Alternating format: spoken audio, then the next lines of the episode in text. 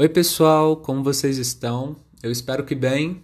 Bom, eu sou João Miguel e esse aqui é o primeiro episódio do 110 Podcast, o espaço-tempo onde você pode marcar um 10 à vontade. Para quem não tem o hábito de escutar essa gíria, marcar um 10 ou dar um 10 significa que você vai tirar aquele tempo para você, seja para relaxar, descansar o corpo, a mente, se distrair às vezes até tirar um cochilo, como aquele clássico momento pós-almoço, onde a gente recarrega as baterias para seguir o dia. Aquilo é um clássico momento de marcar um 10. Essa expressão cabe também à situação de esperar por algo ou alguém, ficar mais um pouco no lugar onde você está, quando você já está pensando em ir embora, e aí você resolve ficar mais um pouquinho, você vai dar mais um 10 ali. E por último, mas não menos importante, eu acho que a expressão diz muito sobre apenas estar, contemplar e observar o que acontece dentro e fora da gente. Então eu vou tocar a vinheta para a gente começar o nosso primeiro programa do 110 Podcast. Marcando um 10. Bom, ano passado uma das coisas que mais mexeram comigo, é, eu acho que foi ter minhas formas de trabalho bem comprometidas e atingidas assim por tudo que que aconteceu em 2020. Eu sou da música, sou do teatro, então shows e peças, né, aglomerações são as minhas principais atividades criativas e, né, para o que eu direciono as minhas criações, os meus processos criativos e as atividades de retorno financeiro e de sanidade mental, eu diria, né?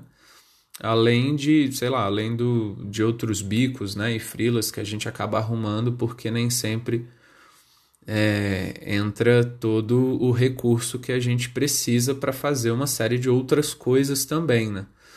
E isso também foi super atingido, né? Lojas, enfim, restaurantes e tal.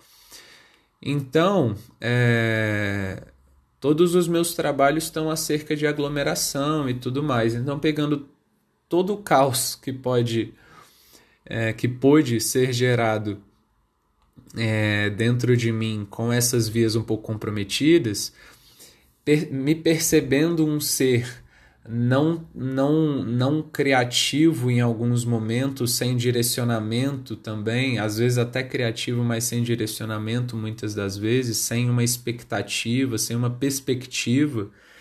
É, enfim, não estar tá trabalhando na, nas coisas contribuiu muito para que em algum momento eu não conseguisse me enxergar foi uma espécie de experiência que eu tive dificuldade de me reconhecer mesmo, sabe? Porque simplesmente eu não estava encontrando com naturalidade uma forma de existir sem aquele modus operandi, saca? Tipo, eu não estava mais conseguindo separar o meu eu do meu eu artista. E talvez eu não consiga. Talvez essa experiência esteja existindo para eu separar um pouco, verificar certas coisas, não sei mas eu percebi ser um tipo de pessoa que se reconhece muito através do fazer, do cotidiano, né, do trabalho, enfim. Depois a gente pode falar sobre o meu mapa aí, quem quiser, enfim, saber saber informações. eu vou adorar saber informações também.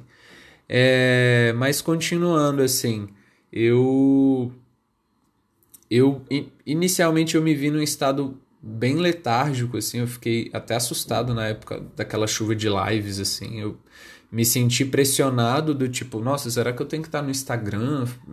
Enfim, me rebolando para conseguir, sabe, placa de áudio, microfone e, e computador tal, e eu preciso estar lá no Instagram fazendo live direto para, sabe, mover sei lá quem e, e dizer, ó, oh, gente, estou aqui, estou bem, as músicas e né, eu, mas eu, eu não via gana naquilo, sabe? Não, não, me via com tesão para fazer a parada. Ou tá tudo bem também eu estar tá aqui como pessoa, como João, sabe? Desorientado, confuso sobre tudo. Não é porque a gente já vive com aquela lida pessoal de seguir criando, né? expondo. É, a questão do dinheiro existe, eu sei, mas tem, tem a questão do reconhecimento da conexão entre aquilo que você é e aquilo que você faz e essas coisas se enamorando e se entrelaçando e progredindo, sabe? A sensação de ter estagnado, digamos assim, certas incertezas e perspectivas foi talvez ainda seja uma fritação gratuita, né? Então é foda. É claro que quem sou eu na fila do pão, né? Porque essa questão de encontro e desencontro consigo mesmo, essa sensação de improdutividade, essa, essa revisão de escolhas para o futuro, tem variações imensuráveis, né? De idade para idade, de, de momento para momento. São contextos e contextos quando se pensa a quantidade de gente e variedade de pessoas no mundo. Mas, caramba, o retorninho de Saturno safado. Pilantra, velho. E aí dizem que nesse período tu é sacudido todinho, né? Eu cheguei a ter sensações de, de, de ser criança e ser velho, usando aspas aqui, ao mesmo tempo, sabe? De você se ver no meio exato de um caminho onde você sente todas as projeções possível, possíveis, você intui tudo tudo ali, aí você vê aquela projeção de um ser mais velho que é totalmente meta, metamorfo, glitado assim, porque, né, é, o futuro ele tem tem uma percepção múltipla, né? É, manda um abraço aí para quem sabe exatamente quem é esse velho que lhe aguarda no fim da ponte, porque eu mesmo não sei. E tem esse esse esse esse rastro para trás até o pé de um menininho a minha essência, meu amuleto, né? a minha conexão com, com, com as questões mais raízes, essenciais, que sempre que, que rola esse, esses problemas, você acaba se reconectando aquilo e de alguma maneira é, busca força, né? Então eu me vi, nossa, sou jovem, sou criança, sou, sou tiozão, sou sou velho, sou, sabe, tudo, tudo toda essa vitrine passando de forma muito mais latente. E que me leva muito a algumas, não muitas, né? Ó, oh, tô cheio de perguntas. Não, mas é que presente que eu quero embrulhar pro meu eu velho, sabe? Que presente que eu tô recebendo hoje da minha constante. O meu eu de 2015, que às vezes super se achava consciente em relação a qualquer coisa, de certo não era e, e tá me entregando o que hoje aos 29, sabe? O meu eu de 1998, eu ali com 7 anos de idade, 7 não, né? 5, meu Deus, 6. 6 anos de idade me embrulhou o que, sabe? Que tipo de caixinha eu vou estar tá abrindo aos 73 anos? Será que será que ainda haverá um mundo não um mundo como conhecemos, obviamente, quando eu tiver 73 anos. Que mundo é esse, né, que a gente quer entregar? Porque às vezes parece que a gente quer dar mais gente para o mundo, mas a gente não quer dar mais mundo, e diga-se de passagem, um mundo melhor para essas então pessoas que existam. É foda. Eu acho que, independente do processo de entender como criar alguém como filho, talvez a gente precise estar atento a cuidar do mundo como casa, né?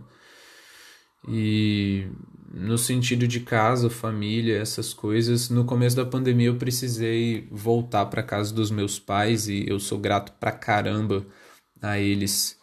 E, enfim, ainda ter esse privilégio, porque realmente foi um, um processo. No começo da pandemia, primeiro e segundo decreto, meu, meu contrato de aluguel estava acabando, então fechar aluguel, sabe? Fazer todas essas mudanças. Foi um processo, mas deu tudo certo.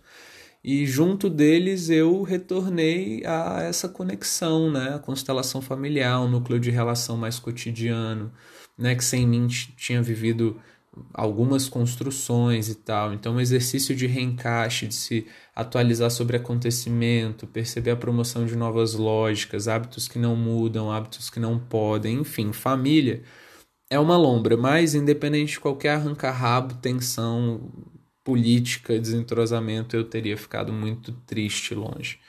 E diante de tanto caos na cabeça, com o mundo embargado assim, de alguma maneira, mesmo profissionalmente também me, me sentindo bem deslocado do que minha família entende por trabalhos mais seguros, financeiramente foi legal compartilhar minhas ideias, mesmo que timidamente, algumas faíscas de projetos futuros, até mesmo sobre o podcast. Eu cantei Frank Sinatra para minha mãe, compartilhei mais segredos com os meus irmãos e eles comigo, eu indiquei filmes de ação para o meu pai, cortei muita grama do quintal com ele, algumas boas vezes, Deus do céu, como é trampo rastelar.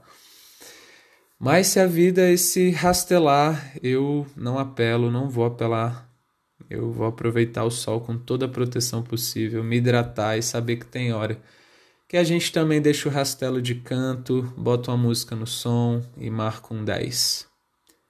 Muito obrigado você que ouviu até aqui. Em breve o segundo episódio estará no ar. João Miguel aqui, eu me despeço. Fique bem, cuide-se, vem vacina, fora Bozo e namastrevas.